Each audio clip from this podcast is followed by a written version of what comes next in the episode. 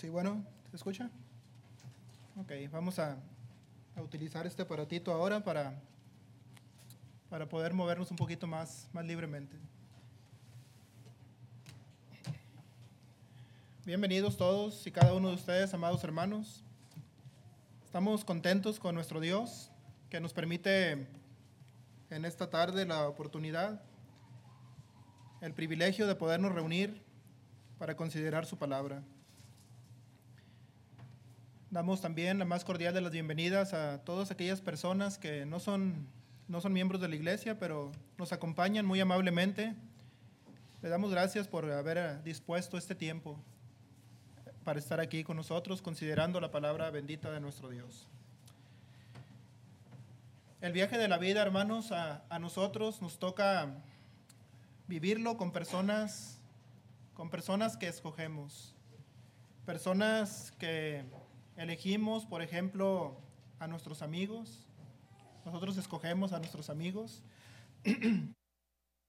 nuestra esposa, a nuestro esposo, ¿verdad? Dependiendo el caso, a nuestro equipo de trabajo, aquellos que Dios nos ha permitido en algún momento determinado de nuestra vida, negocio de cualquier tipo, de cualquier índole, al grupo de trabajo, a la esposa, al esposo, a, a los amigos. Nosotros, nosotros escogemos a este tipo de personas. Pero hay otro tipo de personas que, que yo no escogí. Un tipo de personas que me las asignaron. Y, y ahí están nuestros padres. Ahí están mis hermanos. Yo no escogí a mis hermanos. Le doy gracias a Dios por ellos, ¿verdad? Le agradezco a Dios por ellos cada día, pero yo no escogí a mis hermanos. A mis padres me los asignaron. Mis hijos me los asignaron. Mi familia espiritual, mis hermanos en Cristo me fueron asignados, por ejemplo, ustedes, amados hermanos. Y cuando pensamos en esta segunda categoría de personas, es decir, aquellos que no estuvo en mi control el haberlos escogido, aquellos eh, que no tuvieron opción también para vivir conmigo, que necesariamente tienen que sí o sí compartir su vida conmigo, con usted, caminar a su lado. Nos hacemos una pregunta. ¿Cómo, cómo les gustaría a ellos que usted fuera?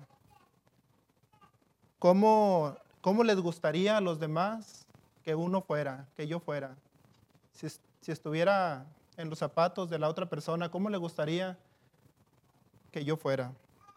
Y en esta tarde, hermanos, vamos a considerar el siguiente tema. Personas con las que vale la pena vivir. Ese, va a ser el tema que nos va a estar ocupando y quiero que consideremos una historia. Una historia que encontramos en la Biblia y que nos habla de una pareja muy interesante. Vamos a estar analizando a una pareja dispareja en la que el marido es un hombre insensato, es un hombre imprudente, el marido es un hombre desatinado en su vida y sus decisiones. En cambio, ella es una bolsita de virtudes, es una mujer como aquella que describe Proverbios en el capítulo 31. Es una mujer que tiene grandes, grandes cualidades. Y vamos a ver cómo este matrimonio del cual vamos a hablar encaja en una serie de cualidades y defectos que son tan opuestos el uno del otro. Uh, son tan contrarios que nos hacen que nos preguntemos cómo es que la vida los puso poner juntos a estos dos. Si son tan antagónicos, si son tan contrarios, si son tan diferentes. Y nos hacemos esta pregunta. Mientras estudiamos esta historia, quiero invitarle a que usted, hermano, hermana, amigo que nos acompaña, imite y cultive un par de cualidades que vamos a encontrar en una de estas personas. Y también dos actitudes que es mejor que las evitemos a toda costa, para que al hacerlo, las personas que están a nuestro alrededor disfruten del viaje de la vida. ¿Les parece? Vamos a, vamos a verlo en esta tarde. Acompáñenme allá, Primera de Samuel, capítulo 25. Primera de Samuel, capítulo 25 y versículo 2. Primera de Samuel 25, 2. Había en Maón un hombre muy rico, dueño de mil cabras y tres mil ovejas, las cuales esquilaba en Carmel, donde tenía su tienda. Se llamaba Nabal. Y a la familia de Caleb, su esposa Abigail era una mujer bella e inteligente. Nabal, por el contrario, era insolente y de mala conducta, dice la nueva versión internacional. Es de esta manera que comienza la historia y, haciendo un pequeño trasfondo de lo que está sucediendo aquí, David es el hombre armado con 400 personas que se han unido a él en el camino y llegan a ser hasta 600 personas y está huyendo del rey Saúl. Ha tenido problemas con su suegro, con el rey Saúl, y su suegro lo anda buscando para matarlo. Porque quería, uh, ¿por qué quería matar Saúl a, a David? Bueno, porque David era aquel hombre, aquel militar que salía a las incursiones y Dios le daba siempre la victoria y la mano de Jehová estaba con él y este hombre se iba haciendo poderoso y creciendo cada vez más. Y su suegro, el rey de Israel, Saúl, empezó a tener envidia de su yerno y empezó a, a intentar matarlo mientras estaba con él.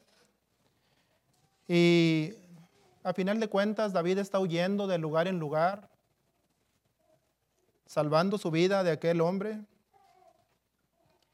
Y es en este periodo de tiempo cuando David anda escondiéndose en cuevas, refugiándose por todo lugar, que mientras se refugiaba en esos lugares cercanos a la ciudad de Carmelo, que cerca de ellos los pastores de Nabal pastoreaban sus ovejas, es decir, apacentaban sus rebaños, los rebaños de Nabal, y estaban cerca del refugio donde estaba David escondido. Y la historia nos cuenta que estando David y sus hombres en ese lugar, los hombres de, David jamás molestaron a los pastores de Nabal. E incluso no solamente no los molestaron, sino que los protegieron contra todos los peligros que había. Eran muchos los peligros, hermanos, que podían surgir en el desierto. Y ellos cuidaban sus rebaños en el día y también en la noche. Así que lo que David y sus hombres hacen durante todo este tiempo es muy noble y es muy, muy honorable. Porque siendo desconocidos, los pastores de Nabal no los molestaron, no les quitaron sus pertenencias, sus ovejas, según lo que nos dice el versículo, el versículo 4. Vamos a 1 Samuel 25, pero ahora el versículo 4. Y oyó David en el desierto que Nabal esquilaba sus ovejas. Y, David, hermano, sabiendo que necesitaba provisiones para él y para sus hombres, envía un mensaje por medio de diez de sus siervos a Nabal para pedirle algo de ayuda en cuestión de alimentos. Recordemos que David y sus hombres no tienen dónde apacentar animales. Ellos son nómadas, e-, ellos sí que andan, andan vagando de lugar en lugar. Ellos no pueden tener ovejas, no pueden tener animales, cuidarlos, apacentarlos, porque ellos andan huyendo del rey, que en cualquier momento cae sobre ellos para destruir a David. Tenían que estarse moviendo de un lugar a otro en todo tiempo. Y David tiene cuidado de las palabras que pone en la boca de su siervo para ir a, donde Nabal, según los versículos 5 a 8. Dice así, primera de Samuel 5, 25, 5 al 8. Entonces envió David diez jóvenes y les dijo, subid a Carmel e id a Nabal y saludadle en mi nombre. Y decidle así, sea paz a ti y paz a tu familia y paz a todo cuanto tienes. He sabido que tienes esquiladores ahora. Tus pastores han estado con nosotros, no, los, no les tratamos mal, ni les faltó nada en todo el tiempo que han estado en Carmel. Pregunta a tus criados y ellos te lo dirán. Hallen, por tanto, estos jóvenes gracia en tus ojos, porque hemos venido en buen día. Te ruego que des de lo que tuvieres a mano a tus siervos y a tu hijo David. Y cuando estos hombres le dan el mensaje de David, la respuesta de Nabal fue muy dura y fue muy cruel. Y reveló el carácter mezquino y reveló las actitudes de este hombre. ¿Y cuál fue la respuesta de Nabal? Veamos los versículos 10 y 11. Y Nabal respondió a los jóvenes enviados por David y dijo, ¿quién es David y quién es el hijo de Isaí? Muchos siervos hay hoy que huyen de sus señores. ¿He de tomar yo ahora mi pan y mi agua y la carne que he preparado para mis esquiladores y darla a hombres que no sé de dónde son? Fíjense, la nueva traducción viviente aquí en estos versículos 10 y 11 dice, ¿quién es este tipo, David? Les dijo Nabal con desdén. Y si analizamos esta palabra, desdén, quiere decir mirar con indiferencia y mirar con desprecio. Eso quiere decir mirar con desdén, con indiferencia, con desprecio, no atender con la consideración y cortesía necesarias que una persona se merece. ¿Quién se cree, dice el versículo 10, quién se cree que es este hijo de Isaí? O sea que sí lo conoce, Sí lo conoce, pero no le quiere reconocer quién es. ¿Quién es el hijo de Isaí? ¿Quién no conoce, hermanos, en ese tiempo quién era David? Todo el mundo sabía quién era David. Era un héroe nacional, era el que había matado al gigante. Todo el mundo le conocía. Pero encontramos a Nabal que no le quiere reconocer y dice, ¿quién es este? ¿Quién es este tipo David? ¿Quién es el hijo de Isaí? fue el que mató al gigante, fue el que mató a Goliat. Ahora, ahora David está enfrentando una situación difícil con su suegro y, ya que el poder y la fama de David, como decíamos hace un momento, en sus incursiones militares iba siendo cada vez más y más grande. Y esto provoca los celos del rey en contra de David, y a eso se refiere Nabal en su respuesta a aquellos diez hombres. A eso se refiere Naval cuando dice, en estos días hay muchos siervos que escapan de sus amos. Si anda huyendo, por algo será. Si el río suena, es que piedras trae. Hay muchos siervos que últimamente huyen de sus amos. Y si este anda huyendo, no es por ser buena persona. Y de esta manera despreció Nabal a David. Debo tomar mi pan, mi agua y la carne que destacé para mis esquiladores y dársela a un grupo de bandidos que vienen de quién sabe dónde. Eso es lo que dice la nueva traducción viviente. Fue tan grande la indignación, hermano, hermana, amigo, fue tan grande eh, eh, esa, como tomó David esta noticia que sus siervos le dan, que David decide exterminar de la tierra a toda la familia de este hombre por esa actitud. En ese mismo momento David, ciñase cada uno su espada y se la ciñeron. Y David se ciñó su espada y dijo, vamos, vamos a donde Nabal. 400 hombres armados salen totalmente indignados, solamente dejan a 200 cuidando el equipaje, cuidando las pertenencias, pero 400 hombres salen a visitar a, a Nabal. Así que esta es la primera actitud, hermanos, con las que no vale la pena vivir. No saber honrar a las personas. No vale la pena vivir, hermanos, cuando no sabemos honrar aquellas personas que merecen la honra. Tratar a las personas dignas con desdén. Como dijo Naval, ¿quién es este David? ¿Quién es el hijo de Isaí? En otras palabras, no te creas tan importante. Para mí tú eres como cualquier otra persona. No juegues de importante conmigo, dice Naval. Y lo que hace Naval con sus palabras es robarle el honor a quien honor merece. Eso es lo que hace Naval. Porque no hay nada peor, hermanos, que podamos hacer que no darle el honor a aquellas personas que merecen el honor. La cosa más miserable, la cosa más mezquina que una persona pueda hacer a otra es precisamente eso. Lo que delató el espíritu tacaño, eh, esa falta de nobleza y ese espíritu pequeño de Naval, fue que no quiso darle honra a un héroe nacional. Y esa es una actitud con la que usted y yo no queremos vivir. Porque la honra es tan poderosa en las escrituras y es tan fuerte y es un tema tan importante que el mismo Dios llegó a decir, Dios honra a los que le honran. Y los que me desprecian serán tenidos en poco, según 1 Samuel capítulo 2 versículo 30. Si usted honra a Dios con sus bienes, dice la escritura, Dios abre las ventanas de los cielos y envía bendición hacia usted hasta que sobreabunde.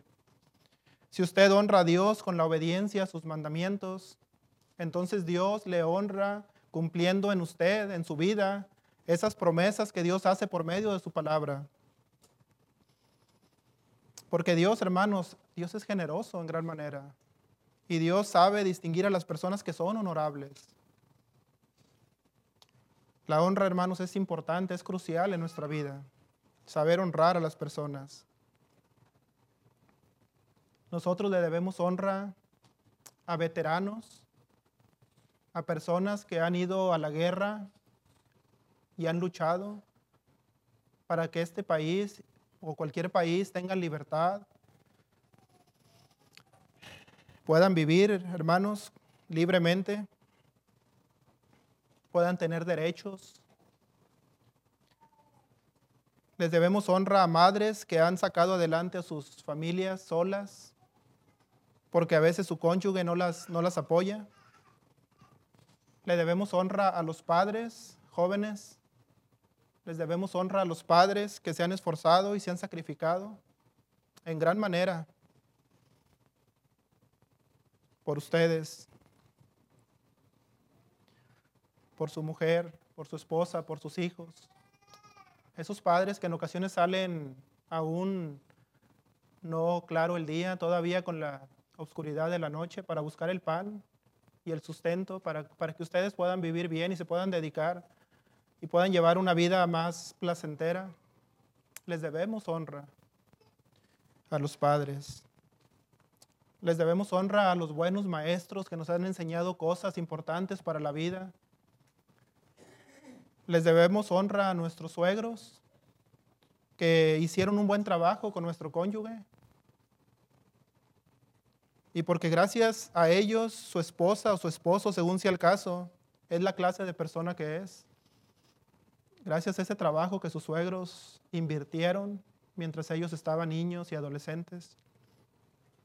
Y es por eso que merecen la honra y el reconocimiento. Les debemos la honra, hermanos, a nuestros ancianos, a nuestros pastores de la congregación que llevan una gran responsabilidad sobre sus hombros una gran carga, un peso en sus espaldas. Si tenemos, hermanos, buenos líderes espirituales, honrémosles y démosles las gracias, porque merecen la honra, están en esa posición de honra. Y a Dios, hermanos, a Dios le agrada esto. Dios nos pide que hagamos esto.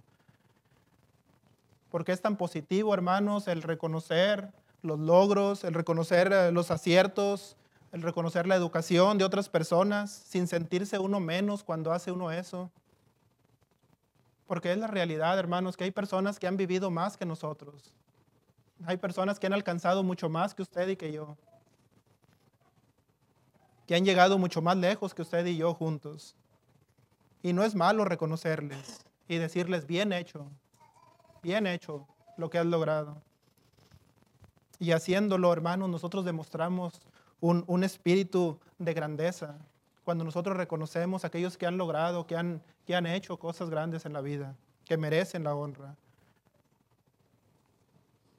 Cuando usted, hermano, hermana, amigo, honra a las personas que lo merecen, entonces se cierran círculos de gratitud entre unos y otros. Se cierran círculos de respeto entre unos y otros. Se fortalecen relaciones dentro de cualquier tipo de organización o de institución. Llámese familia, llámese iglesia, llámese trabajo, cualquier tipo de institución. Se cierran círculos de compañerismo. Igualmente, hermanos, en el matrimonio, cuando el matrimonio se aplica este concepto de la honra, ese vínculo se compacta, se hace más fuerte y se crea un ambiente muy saludable, muy, muy saludable para todos los miembros de la familia, pero principalmente en el ámbito espiritual. Cuando honramos a Dios y aquellas personas que Dios ha puesto cerca de nosotros en la iglesia, es una cosa muy poderosa y de gran provecho. La Biblia, hermanos, nos, nos dice eh, que en una ocasión Jesús llegó a su pueblo eh, donde se había criado, a Nazaret, y, y quiso hacer milagros ahí, mas no pudo hacerlos. Porque las gentes le miraron con menosprecio y desdén y se escandalizaban de él. Llega Jesús a Nazaret y dice la escritura que entra a la sinagoga y, está hablando y está enseñando de una manera que los demás se quedan admirados. ¿Y de dónde tiene este estas palabras? Y empiezan a decir, ¿no es este el carpintero? ¿El hijo de María?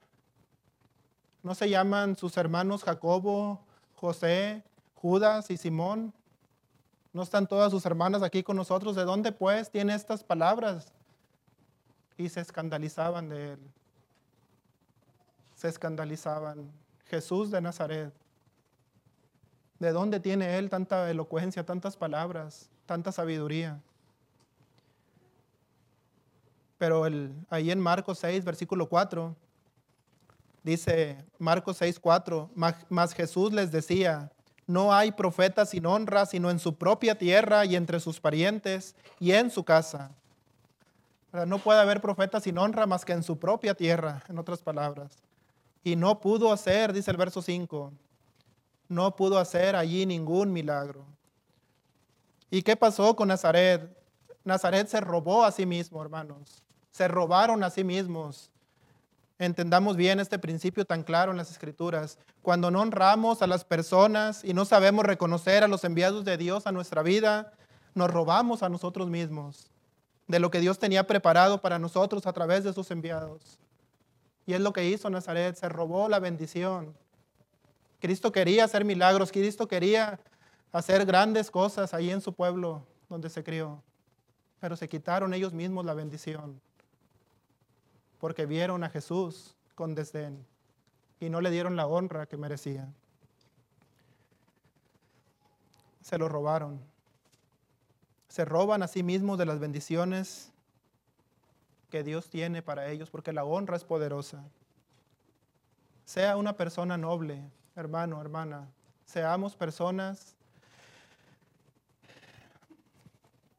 que sabemos reconocer, que sabemos valorar, que sabemos aplaudir los logros, los esfuerzos, la educación, los aciertos de los demás.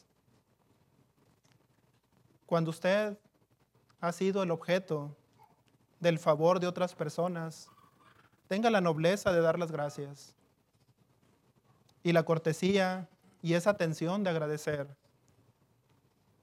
Recordemos que las amistades, hermanos, se hacen muy fuertes cuando el círculo de la gratitud se cierra.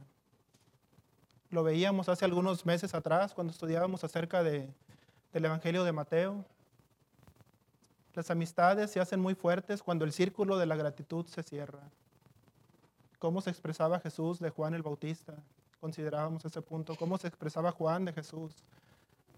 ¿Verdad? De una manera honorable. Es decir, cuando una persona nos hace un favor, tengamos la decencia de dar las gracias.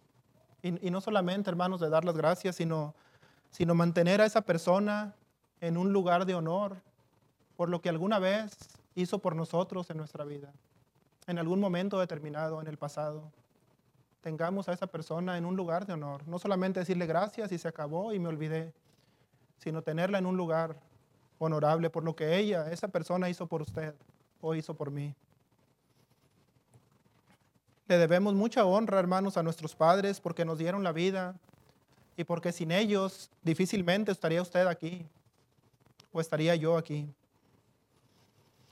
Al hacerlo, tenemos la promesa de Dios. Cuando honramos, a, cuando honramos a nuestros padres, tenemos una promesa de Dios de que nos irá bien y de que nuestros días serán largos sobre la tierra, porque es un mandamiento con promesa. Honremos a nuestros padres por todo lo que han hecho por nosotros. Honremos a nuestra esposa. ¿Por qué? Por el hecho de compartir la vida con nosotros y nosotros compartir la vida con ellos. Y haciéndolo, hermanos, será una vida más disfrutable, más bonita. Y su riqueza, es decir, la riqueza de lo que ella es, será como una corona para nosotros cuando tenemos esa honra en el matrimonio. Aprendamos a hablar de una manera honorable hacia los demás. No seamos, hermanos, el tipo de personas que andan exponiendo los defectos de los demás. Eso es de gente miserable. No lo hagamos. Por el contrario, exaltemos las cualidades de los demás, las virtudes de las otras personas. Cuando estamos a la mesa, aprendamos a hablar de una manera honorable hacia los demás. Porque si no lo hacemos y nos la pasamos hablando mal, entonces nuestros hijos van a aprender, van a aprender a ser mezquinos, porque muchas veces no se cuida cómo se habla de las demás personas.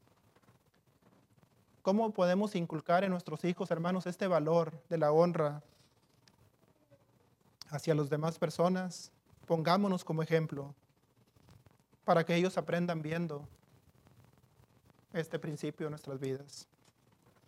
Naval no lo hizo. Naval no atendió y no dio la honra y la deferencia necesaria a un hombre que lo podía acabar, que lo podía exterminar. Y esa es una actitud que debemos evitar. La segunda actitud que debemos evitar, hermanos, a toda costa es la obstinación y la terquedad. Cuando los siervos de Nabal oyeron que David venía para destruirlo, fueron no a Nabal, porque Nabal no escuchaba. Nabal era insensato. Fueron a Abigail, porque Abigail era la sabia. Y le dijeron, es necesario que usted lo sepa y decida qué hacer, porque habrá problemas para nuestro amo y para toda la familia. Nabal tiene tan mal genio que no hay nadie que pueda hablarle. Según nos dice el versículo 17 de Primera de Samuel 25. Otra traducción dice ahí en ese versículo 17, Naval es terco y grosero y nadie puede hablarle.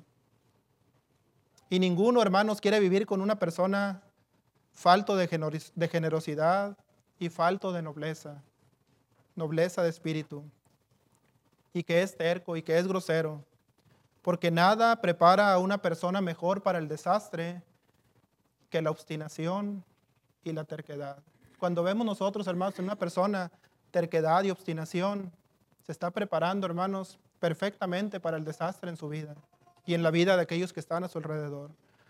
Una persona sabia sabe escuchar el consejo, aunque muchas veces le cueste aceptarlo, pero sabe escuchar el consejo.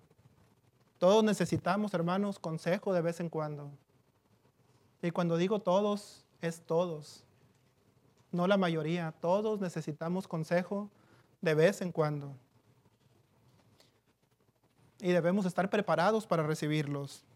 La Biblia nos dice allá en Proverbios 11, versículo 14. Proverbios 11, versículo 14, donde no hay buen consejo, el pueblo cae, pero en la abundancia de consejeros está la victoria. Sin liderazgo sabio, la nación se hunde. La seguridad está en tener muchos consejeros nueva traducción viviente. Y Naval, por no atender el consejo, casi mata a su familia. No escuches, hermano, hermana, amigo, no escuches las opiniones de todo el mundo, de cualquier persona, porque no todo el mundo tiene buenas opiniones, no, no todo el mundo tiene buenos consejos. No todo el mundo tiene la capacidad de aconsejar de una manera correcta y con consejos sabios. Pero cuando encuentras una persona sabia, préstale atención. Ponle cuidado. Considera los resultados de su vida y los resultados de, de su familia. Seguramente, hermanos, tenemos sueños, buenos anhelos en nuestra vida, metas, propósitos. Miremos a los que han tenido un éxito, un éxito considerable en ese aspecto. Pidámosle a Dios que nos guíe a buscar personas que tienen cualidades que nos puedan ayudar a dar los pasos correctos. Cuando usted vea personas que han criado bien a, sus hijos, acérquese a ellos y pregúntele cómo le han hecho para lograr esos resultados. Los hombres de Nabal le dijeron a Abigail, a la esposa de Nabal, Primera de Samuel 25, versículo 14.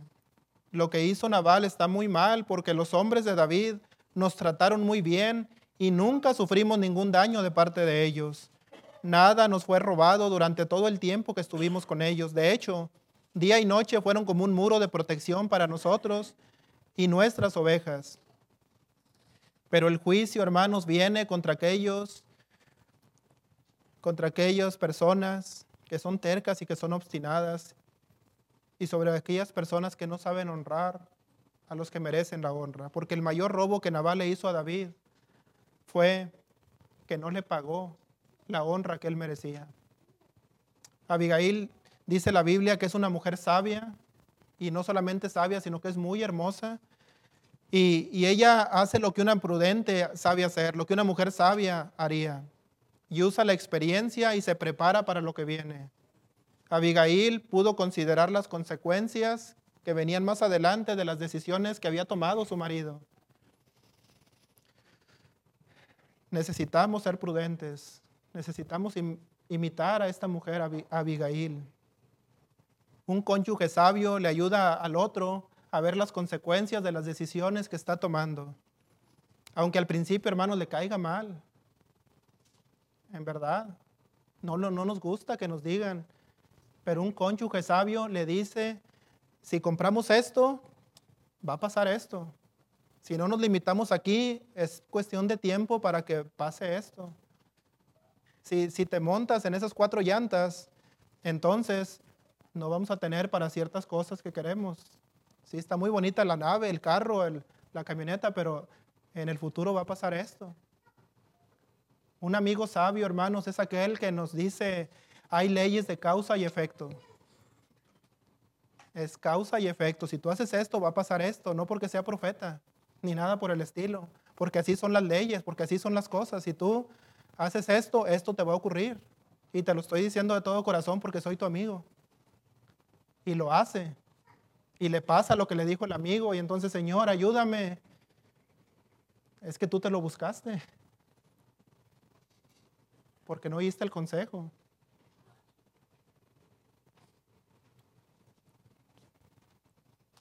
Solamente está llevando las consecuencias de lo que sembró. A veces, Señor, sácame de esto. Y es que a veces nosotros mismos nos lo buscamos cuando no escuchamos los consejos sabios que un buen amigo, que un hermano en Cristo, que un predicador, que un anciano, que una persona sabia le da. Y cuando está en el problema dice, ¿por qué Dios me mandaste esto? No, no, no te lo mandé. Tú solo te lo buscaste. Si siembras amor, vas a cosechar amor. Si siembras otra cosa, vas a cosechar cualquier otra cosa y punto, es fácil. Uno cosecha lo que siembra, eso es lo que nos dice la palabra. Si siembras con inteligencia, vas a tener una buena cosecha. Esa es la ley. Proverbios 24:3 dice, con sabiduría se edifica una casa y con inteligencia se consolida. Necesitamos ser personas sabias. Abigail fue muy sabia. Se acercó a David, que venía para matar a su esposo y a su familia. Se tiró al piso delante de él, dice la escritura. Le ofreció todo lo que, lo que, lo que David andaba buscando, todo lo que ella traía en su mano, y le dijo, perdona a tu siervo Nabal, que es un hombre perverso y de mal genio. Pero es tu sierva la que asume la responsabilidad. Ella se echó la culpa, hermanos. Ella ni siquiera escuchó cuando fueron los siervos de David a hablar con su esposo. Pero ella dice, perdona a tu sierva, porque yo no supe que tus siervos fueron allá con mi marido. Y perdona a tu siervo Naval, que es un, es un insensato, es un tonto. Perdónalo.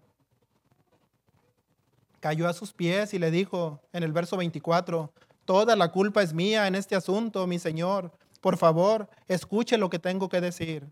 Sé que Naval es un hombre perverso y de mal genio, por favor no le hagas caso. Es un necio como significa su nombre. Pero yo ni siquiera vi a los hombres que usted envió.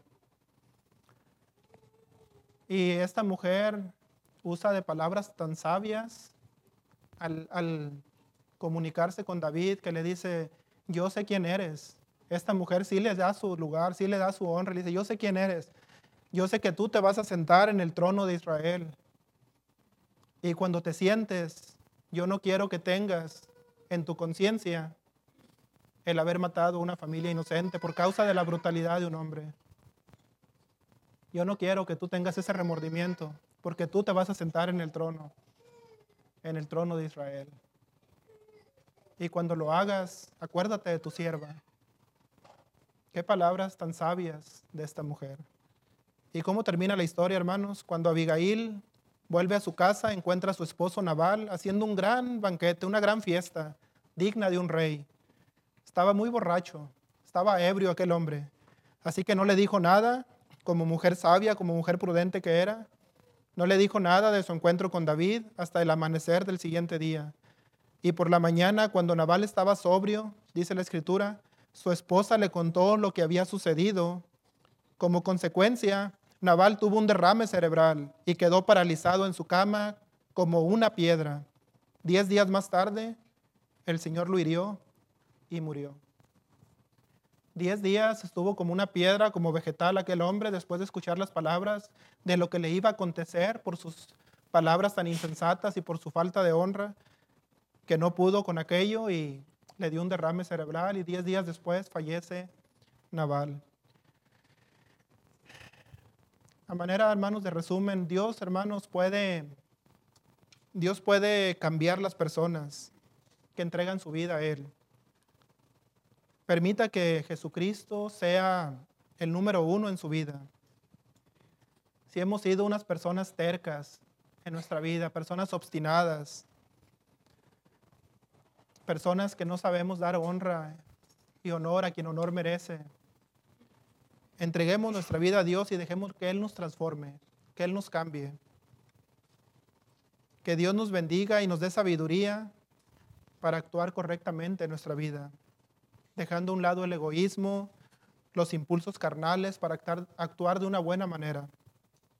Honremos a las personas que Dios pone a nuestro lado y en nuestro camino y estemos dispuestos para recibir el consejo que necesitemos en el transcurso de la vida. Y de esta manera, haciendo esto, seamos personas con las que vale la pena vivir. Personas aconsejables, personas sabias que saben oír el buen consejo de personas que han logrado algo en su vida y personas que reconocen y que valoran lo que otros han hecho también. No hemos hablado, hermanos, en esta tarde del plan de salvación, pero si hubiese alguna persona amigos que nos visitan, que no son parte de la iglesia, hay alguna persona que quiere venir a los pies del Señor, le invitamos mientras cantamos el himno que nuestro hermano tiene preparado. Puede pasar, hermano. Gracias.